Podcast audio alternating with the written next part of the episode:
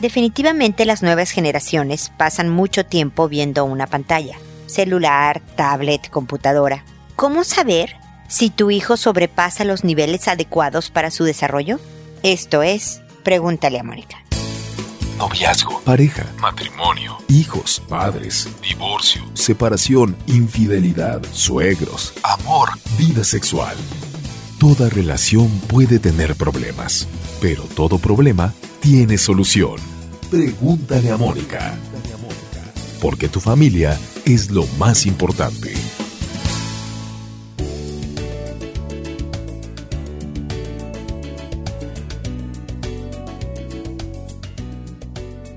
Bienvenidos amigos una vez más a Pregúntale a Mónica. Soy Mónica Bulnes de Lara, como siempre, feliz de encontrarme con ustedes en este espacio en donde los invito siempre a, buscarme en redes sociales como Facebook, Twitter, Instagram, LinkedIn, Google Plus, eh, Google Más y YouTube también, así como en libros que hablo de dos temas, cómo fortalecer el carácter de los hijos para prevenir el abuso, eh, desde el bullying hasta el abuso sexual. Se llama No más víctimas de Editorial Planeta y el otro se llama Generación App, APP, de cómo seguir, o sea, se llama Entender y Educar y formar más bien creo a los jóvenes en la era digital. Es decir, hablo de redes sociales, de los dispositivos, de, desde eh, la perspectiva de los papás. Siempre me enfoco a los papás porque creo que son los más poderosos para dirigir a sus hijos hacia la mejor formación para que puedan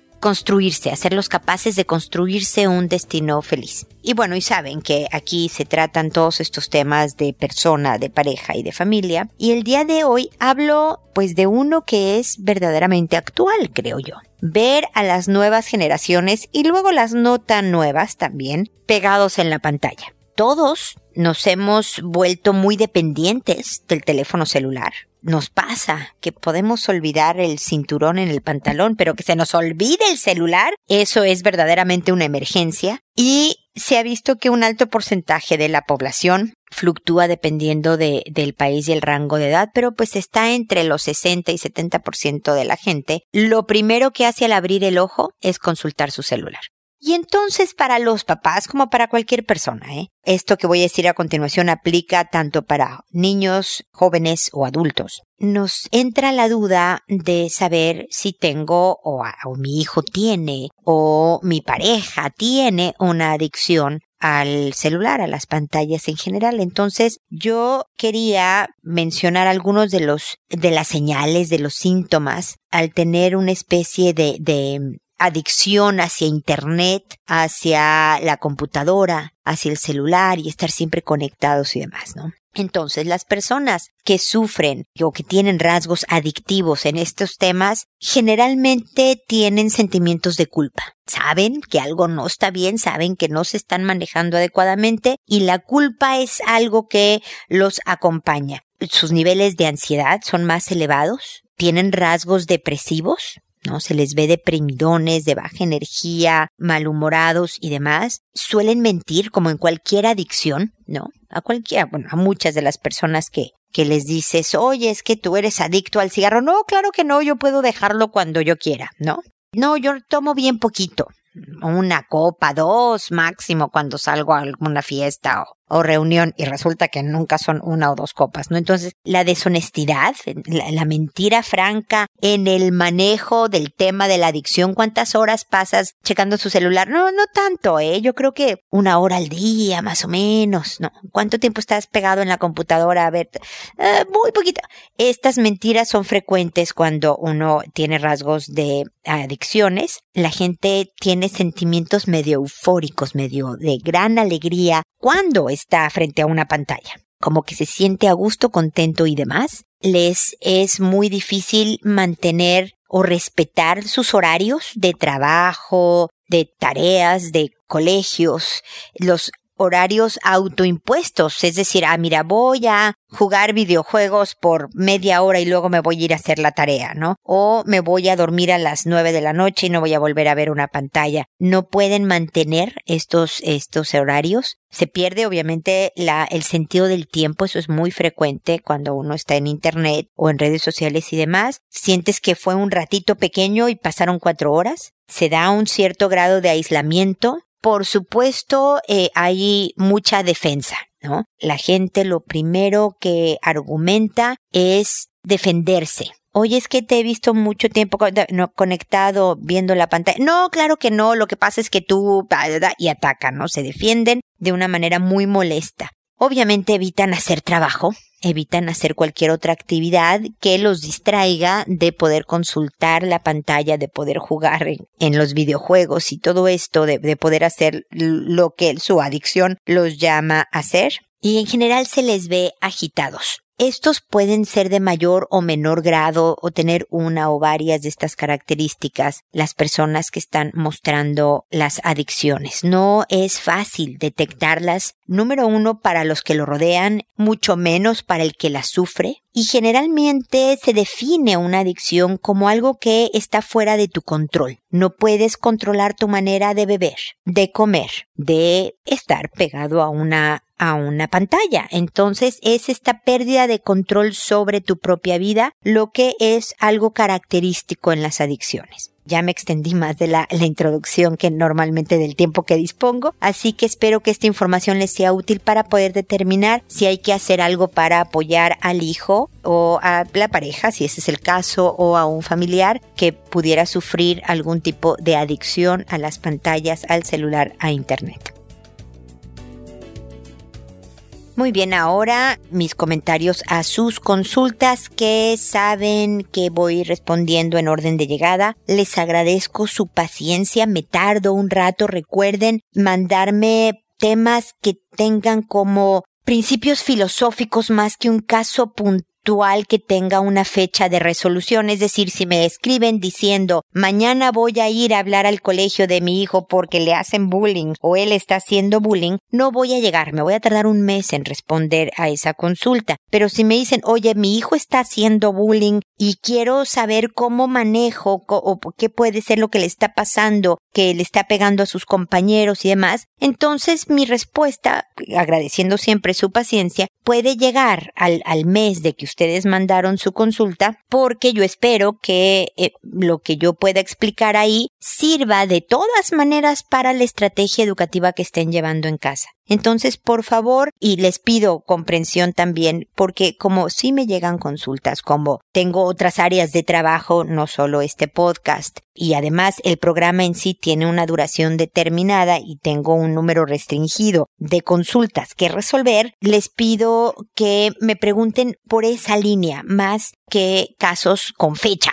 digamos, porque me preocupa mucho no llegar. Me siento muy mal cuando sé que llego tan tarde. Si de por sí me siento mal porque sé que me tardé en responderles, pues peor aún cuando me dijeron, o veo al preparar el programa, que era para algo que pasó hace un mes. Entonces, me ha pasado en varias ocasiones y, y pues me disculpo para los que requieran de respuestas mucho más rápidas, pero verdaderamente créanme, tarde o temprano contestaré todas. También saben que les cambio el nombre para conservar su anonimato. Además, acuérdense que este es un programa internacional, me llegan de todas partes donde haya alguien que hable español porque tengo obviamente de toda Latinoamérica y la parte de Estados Unidos donde hablan español, pero también de repente me llega uno de, de Dubai, ¿verdad? Porque hay un latino que vive por ahí y entonces me escribe o de Francia y cosas así. Así que de todas maneras eh, su anonimato está garantizado, pero para reforzarlo aún más les cambio el nombre y cualquier otro dato que pueda identificarlos. Y bueno, empiezo el día de hoy con Pascual, que me dice, el día de ayer encontré a mi hijo que estaba masturbándose con mi hija de cuatro años, la cual estaba acostada debajo de él en posición sexual. Ella estaba sin interiores y el niño encima, arropados. Como entré sigilosamente, no se dieron cuenta y los descubrí. Traté de no alarmarme ni regañarlos. Solo vestí a la niña y le dije que iba a hablar con su hermano. Le expliqué que todo eso estaba mal hecho y las consecuencias negativas para su hermana, pero el día de hoy, cuando llego en la tarde a las seis, la empleada que los cuida se va desde las cuatro y los deja solos. Encuentro a la niña dormida y estaba sucia de semen en su interior. por la parte externa. Asumo que el niño se volvió a masturbar con ella, aunque ella estaba dormida. El niño negó todo, no hubo poder humano que confesara, pero sé que hizo eso por el semen encontrado. Ya no sé qué hacer. Ya hablé con él y nada, tengo miedo de volver a dejarlos solos. No quiero que el niño se malforme sexualmente y que la niña llegue a sufrir algo por descuido. Ayúdeme, por favor. A ver, Pascual, primero pues agradecerte la confianza de, tu consulta. Es algo bien, bien importante, precisamente por esto, por, por lo que mencionas al final, ¿no? No queremos que dos niños acaben afectados en esta situación. Te felicito por haber mantenido la calma, a pesar del impacto emocional que ha de haber sido para ti descubrir, pues en dos ocasiones, que había sucedido un abuso. Y esto es un abuso sexual. Lo primero también, y no me mencionas esa parte que espero que la hayas realizado, y si no es buen momento en cualquier momento, eh, nunca es tarde también, pero, y que a lo mejor la hiciste, ¿no? Pero bueno, te la digo de todas maneras, el hablar con tu hija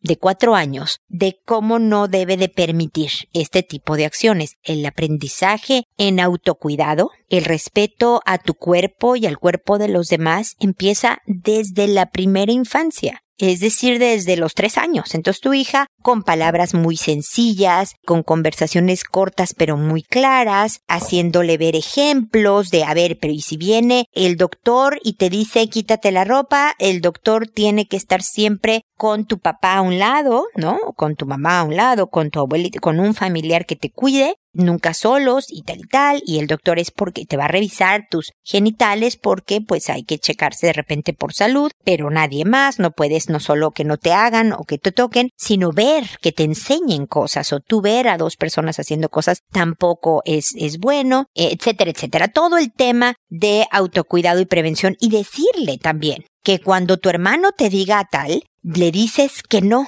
le dices que no que muchas gracias que no, quieres participar y te vas. Y o me llamas o me cuentas cuando yo regrese. No te preocupes, no voy a regañar a tu hermano, nada más vamos a hablar él y yo, pero es importante que me cuentes y que te cuides. También con la hija de cuatro años. Y luego al joven, que evidentemente Pascual no puede estar solo con la hermana. No puede. Sus impulsos y sus hormonas por la época que está viviendo son muy intensos. Y por más que prometa, y él se prometa que no lo va a volver a hacer, no va a poder evitar el hacerlo, como ya sucedió. Y sabe que se mete en problemas y por eso jura y perjura que él no lo hizo, ¿no? Y a lo mejor se vaya hasta la tumba a los 99 años de vida diciendo que él no lo hizo. Entonces es bien importante que no los dejes solos. Yo no sé qué tipo de complicaciones vas a, tener que realizar, ¿no? Porque a lo mejor la, empleada que los cuides hasta las cuatro y tengas que contratar a otra persona u organizar que tu hija se quede en otro lado, no en la misma casa,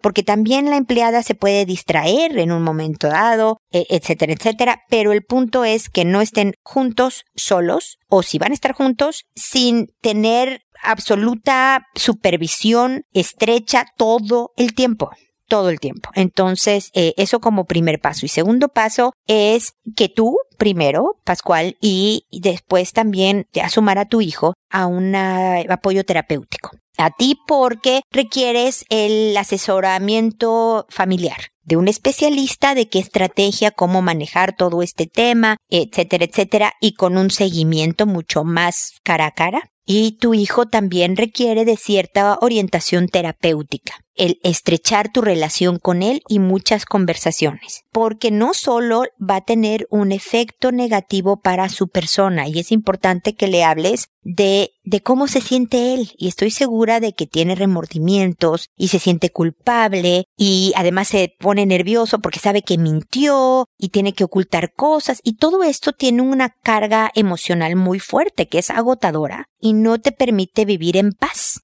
Y la paz, la tranquilidad interior es una de las cosas que más nos dan felicidad. Entonces, número uno es tu hijo está trabajando para no ser feliz y es importante que él tenga esta conciencia. Y número dos es un delito, un delito grave y que te marca para toda la vida. Entonces, por una parte entiendes que es adolescente, pero por otra parte no puedes seguirlo permitiendo. Entonces, esto requiere de un apoyo de especialista y de tu cercanía, convivencia, conversación con los dos hijos y luego uno a uno. Me explico. Así que bueno, Pascual, espero darte estas eh, ideas que puedan serte de utilidad. Seguimos de todas maneras en contacto. Nuevamente una disculpa por el tiempo que me tardo en responder. Ojalá todavía te lleguen a tiempo. Agradezco tu paciencia y tu comprensión definitivamente.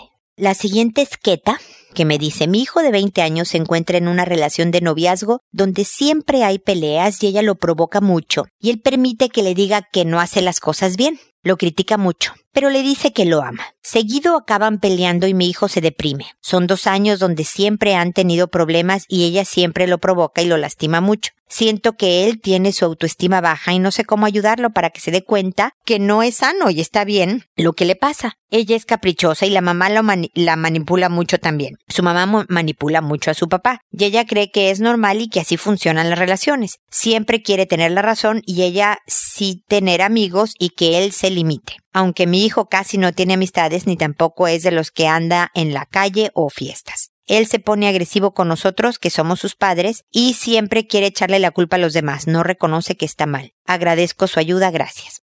Pues sí, ¿qué tal? La verdad es que los hijos nos pueden dar preocupaciones de mucho tipo, incluso cuando en general son buenos muchachos y, y en otros temas están bien puestos. El tema del amor suele generar problemas, pues porque son novatos, son primeritos. Y muchas veces nosotros mismos, los adultos, pues no aprendemos y cometemos errores y demás. Entonces es un tema de por sí complicado. Pero además, tu hijo tiene 20 años y a los 20 años, en general, los jóvenes creen tener absolutamente la razón todo el tiempo. Los papás no saben de lo que están hablando porque son generaciones antiguas a ojos de ellos y por lo tanto era distinto en tu época, mamá. Ahora las cosas son así, ya asado, ya, y tú no entiendes nada, ¿no? Entonces eso hace más difícil el diálogo. Pero te voy a dar algunas ideas para ver si podemos entrar, bueno, si puedes tú en realidad, yo no, entrar en un canal de comunicación con tu hijo en donde pueda empezar a oírte, ¿no?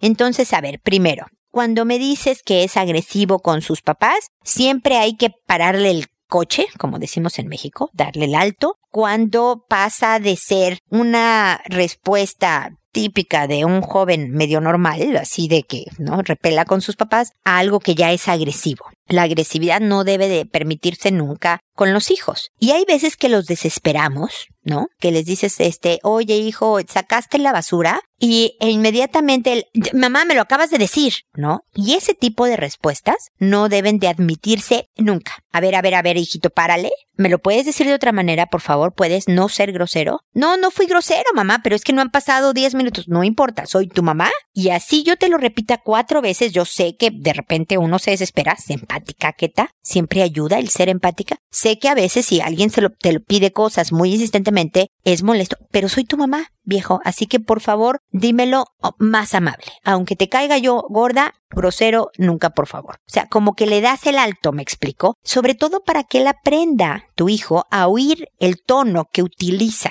No nos oímos muchas veces y creemos que hablamos medio desesperados pero normal cuando fuimos francamente groseros. Entonces es importante ese tipo de cosas, ¿no? Y luego, cuando se trate ya del tema de la novia, no, no atacar. Yo sé que tú no atacas, Keta, pero no directamente criticar. Qué mal que te hablas así, qué mal que no. No. Mi sugerencia, Keta, ustedes pueden hacer, por supuesto, lo que consideren lo correcto, pero mi sugerencia es que inviten lo más posible a la jovencita a la casa. ¿no? A comer un sábado. Oye, hijo, pues íbamos a ver una tele en la casa. ¿Por qué no te traes a Juanita, como se llame la novia de tu hijo? Este, para que la veamos y comamos palomitas y pidamos pizza. ¿Cómo ves eso? No, no sé, ¿no? Algo, algo que ayude a, a conocerla un poco mejor. A que vea, si ella tiene el ejemplo de cómo se manejan las cosas en su casa, que también vea el ejemplo de cómo se manejan en la tuya, ¿qué tal? ¿Ok? Otro tipo de tonos, otro tipo de modos, otro tipo de cosas, ¿no? Eh, la niña va a tener que aprender, espero, a contener sus malos humores y su forma de ser con los papás, porque también llega un momento en que el joven va a poder notar que, hijo, me habló de esta manera mi novia enfrente de mis papás, y entonces me da un poco de pena, de vergüenza, el que hayan visto mis papás cómo me tratan, no, y entonces esto puede ayudar a que tu hijo se dé cuenta de lo que está pasando, porque así ustedes le digan, todos los días, por tres años seguidos, lo que está pasando, si él no está en la disposición de ver y aceptar, no va a servir de nada lo que ustedes hagan. Entonces, bueno, invitarlo primero, ¿no? Y que no sé quién decía que a los amigos hay que tenerlos cerca y a los enemigos más cerca aún, ¿no? Para verdaderamente poder hacer una estrategia más útil. Y lo segundo es nada más estrechar tu relación con tu hijo, o sea, llevarla bien con él, conviviendo, si estás sentado jugando un videojuego, te sientas junto a él y, a ver, ¿y este de qué se trata este juego? Ah, y entonces estos son zombies y por eso les estás disparando. Ah, ok. Oh, oh, oye, no, que salpicadero de sangre, qué horrible estás. No, y jajaja, conectas dos minutos con él y te vas. Oye viejo, fíjate que en el periódico salió una noticia sobre el próximo celular último modelo y mira lo que dijeron y entonces te la recorté o te la guardeo, ¿no? Por si te interesa verlo. Ah, sí, yo ya lo vi, mamá. Ah, bueno, ¿no? Y tú ya,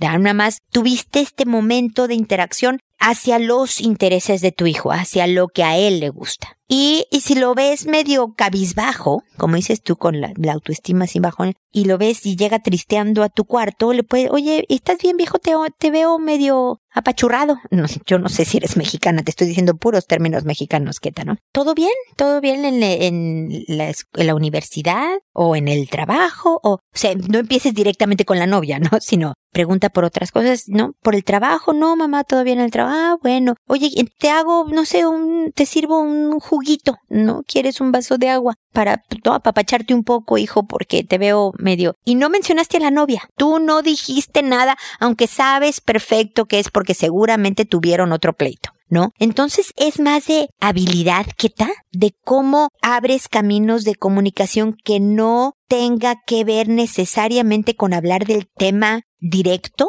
del que tú sabes que es el motivo de su depresión o de su bajoneo, porque a lo mejor no es que esté deprimido, pero que esté bajoneado. Eso ayuda mucho más que ir directamente, oye hijo, queremos hablar porque creemos que la novia te maltrata. No vas a encontrarte mucho más barreras y mucho menos intención de escucharte. Espero entonces, Keta, que, que pues estas ideas te sirvan, las consideres como útiles para aplicar.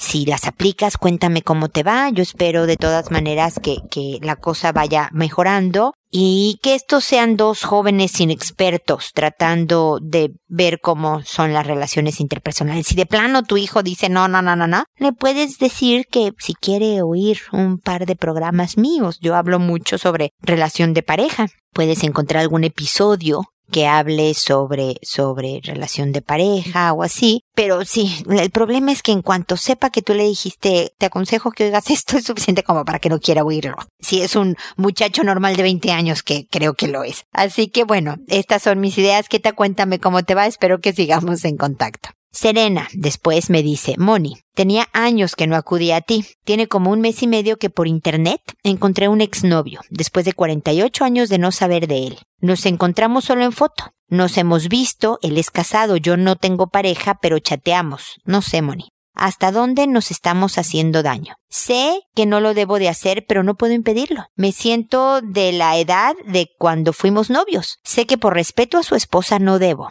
Pero es malo que lo recordemos, viejos tiempos. Eso daña a su familia. Estamos conscientes que no podemos estar cerca y ya lo aceptamos. Pero sé que solo tú podrás sacarme de esas dudas. Me dolería mucho dejar de saber de él. Pero si fuera necesario lo haría. Solo oriéntame, por favor. Te tengo mucha confianza, por eso acudo a ti. Los consejos que te pedía siempre me resultaron con mis nietas. Espero estés bien de antemano, gracias. A ti, Serena, la verdad es que te agradezco, pues, la fidelidad después de tantos años que me digas que te sirvieron mis consejos o mis sugerencias, me da mucho gusto. Y pues la verdad es que creo que no, digo, siempre escríbeme, por supuesto, pero yo creo que no necesitabas porque tú ya tienes la respuesta, Serena. Te lo pones en una frase corta pero muy clara. Sé que por respeto a su esposa no debo.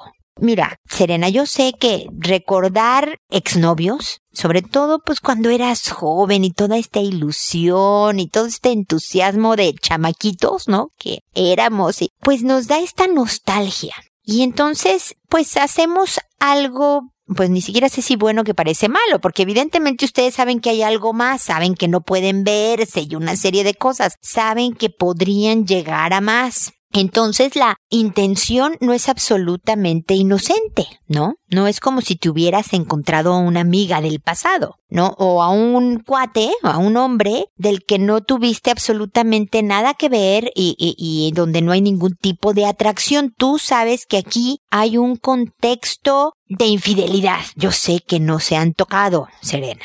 Pero ese no es el punto. La infidelidad no solo es sexual, no solo es física hay infidelidades emocionales, hay infidelidades en las intenciones, hay muchos tipos de infidelidades, mi querida Serena. Lo que yo puedo creer que puede suceder, Serena, es que hay etapas en la vida, sé que eres viuda, por ejemplo, y donde falta un chispazo de romance, de emoción, de entretenimiento, de algo distinto, de romper la rutina, pero que le meta adrenalina a la vida. Eso pasa a todos, con pareja, sin pareja, altos, flacos, gordos, bajos, ¿no? No importa la edad. Todos queremos unas partes emocionantes de nuestra vida. Y creo que esto para ustedes dos, tu exnovio y tú, suena como emocionante, como atractivo, pero además nostálgico y romanticón. Pero no son solo ustedes dos en el planeta, sí hay toda una familia, ¿no? Si él es casado, tendrá hijos, que pueden verse seriamente afectados, tristemente afectados, y sé que no quieres esto, Serena. Entonces odio decir algo que eh, sé que no es tan divertido ni tan fácil como decirte que no tengas más contacto con alguien que tú sabes que hay otra intención atrás de este contacto. Aunque siempre se mantenga en chateo de texto, ¿no? En chateo textual y en nada más. Toda esta energía a lo mejor, este tiempo que te está dedicando este hombre a ti, pues a lo mejor no lo está dedicando a su esposa que pudiera, ¿tú crees que a la señora no le encantaría que su marido se la pasara chateando con él de cualquier tema? Del pasado, del presente, del futuro, del clima, del fútbol, de lo que fuera que pasara todo este tiempo que pasa contigo, no sé si es mucho o poco, pero el tiempo que pasa contigo, que se lo invirtiera a ella, ¿no? Entonces, mi sugerencia sería que al mismo tiempo que le dices, oye, estuvo padrísimo haber convivido tanto contigo, pero creo que ya es hora de que, ¿no? Cada uno sabiendo que no estamos teniendo unas conversaciones del todo, no, eh, parciales o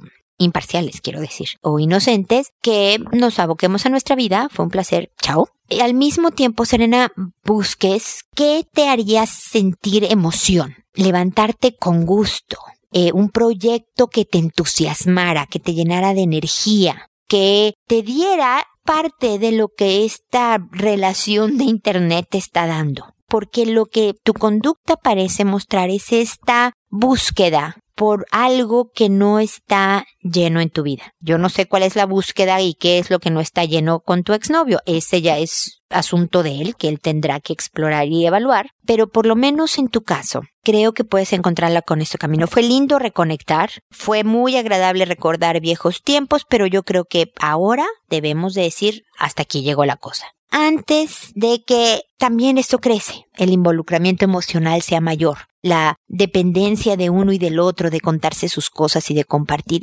antes de que esto se vuelva un potencial problema, mi querida Serena, mi sugerencia será que camines para otro lado. Así que fortaleza.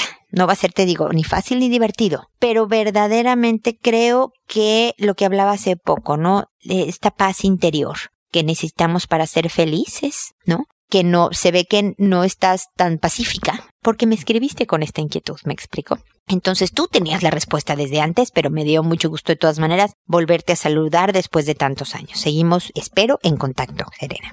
Ahora está Rosario. Rosario nos escribió la vez pasada diciendo cómo podía hacer entender a una niña que no bese a los niños o que se desnude y quiera hacer cosas de grandes con ellos. Me explica, la niña tiene cuatro años y vengo siendo como su tía lejana. Su madre no se ha hecho cargo de ella porque prefiere estar con el padre de su otra hija y el papá hacía muchas diferencias con la niña porque no era de él. Pero la mamá prefirió al señor que a su propia hija. La niña ha estado en de casa en casa y no ha tenido mucho cariño que es lo que ella necesita. Bueno, la niña ya está con su tío que se va a hacer cargo de ella. Ya la apuntaron al kinder y su mamá ya lo puso como padre o tutor. Le va a comprar todo y la va a mantener. La mamá ya se desobligó. Bueno, si a eso se le llama madre. Yo sé que va a estar mejor con su tío porque la trata bien y le da de comer, lo que su mamá no le daba, no se ocupaba de ella. Mira, Rosario, me da muchísimo, muchísimo gusto que alguien pues prácticamente la hubiera adoptado, que es lo que sucedió con el tío. Por lo menos encontró una figura paterna en este caso que le va a dar el cobijo, el cariño, el apoyo, espero,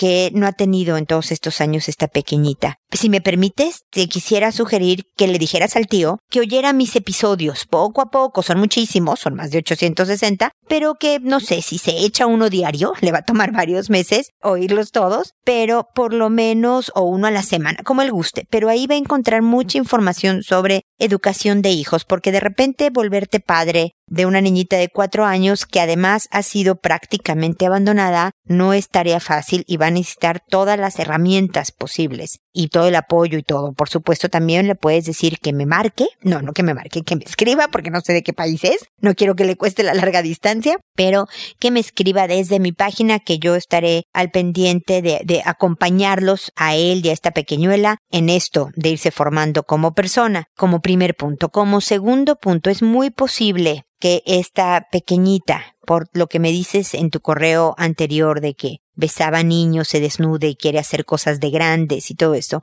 podría haber sufrido algún tipo de abuso. Si no lo hubiera sufrido, mi querida Rosario, ya es súper fuerte ser abandonada en vida por tu madre, ¿no? Es decir, no es que hayas perdido a tu mamá en un accidente por una enfermedad cuando eras pequeñita, sino tu mamá existe, tu mamá está medio cercana por el rumbo, pero tu mamá prefirió a otro señor y hacer familia con otro. Este abandono, este rompimiento del vínculo sí trae muchas ansiedades, muchas inseguridades, muchas cosas que sí afectan en el desarrollo adecuado de una niñita y por lo tanto el apoyo terapéutico, es decir, que vaya con una psicóloga infantil, pero que también el tío vaya con la psicóloga infantil. Y si tú como tía lejana también puedes estar medio al pendiente de esta pequeñita que va a necesitar una figura materna que la aconseje, que la apoye, que la guíe por la vida, pero que sea como el lado femenino de toda esta relación, sería excelente. Pero también te recomendaría que tuvieras esta asesoría con la psicóloga infantil o una psicóloga familiar, que vayan el tío de esta pequeña, tú tal vez, a recibir este, este entrenamiento, estas ideas, esta guía hacia cómo apoyar a una niñita que ha sufrido este abandono y que además está presentando estas conductas y por lo tanto hay que averiguar si se sufrió abuso infantil. Entonces,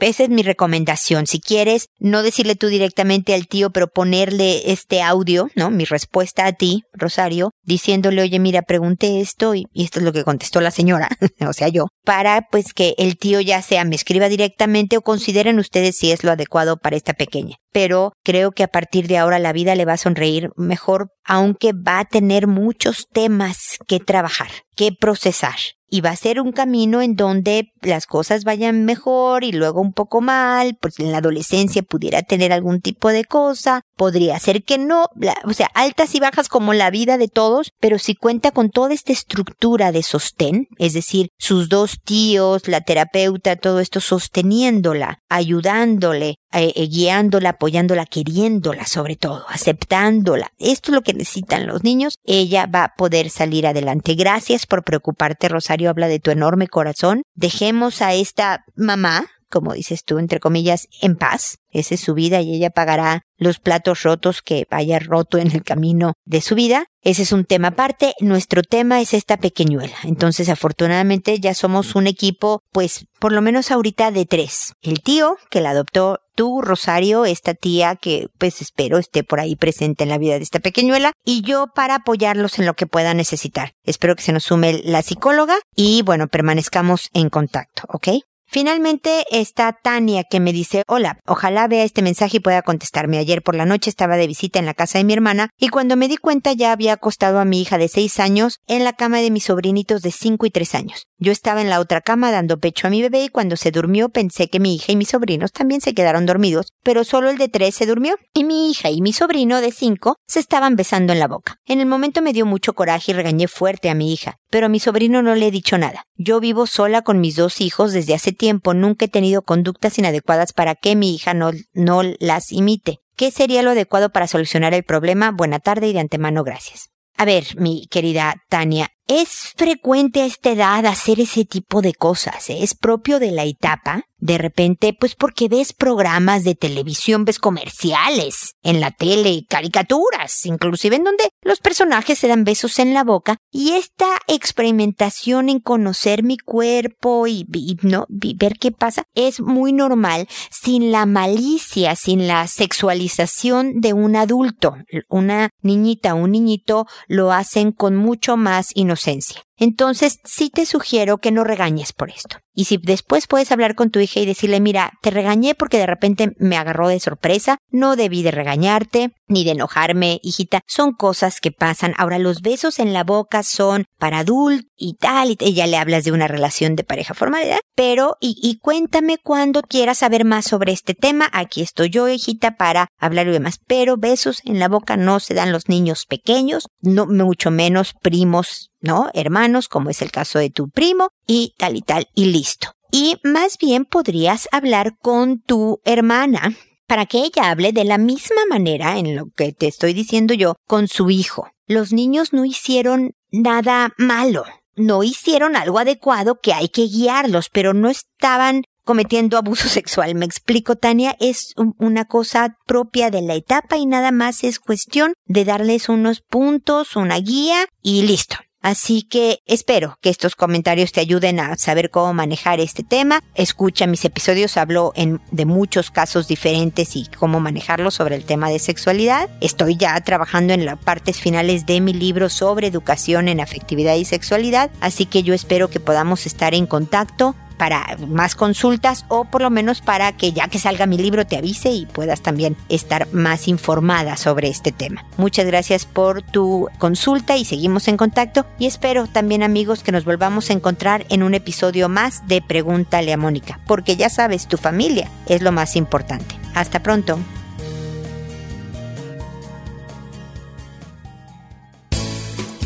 ¿Problemas en tus relaciones? No te preocupes, manda tu caso, juntos encontraremos la solución. www.preguntaleamónica.com Recuerda que tu familia es lo más importante.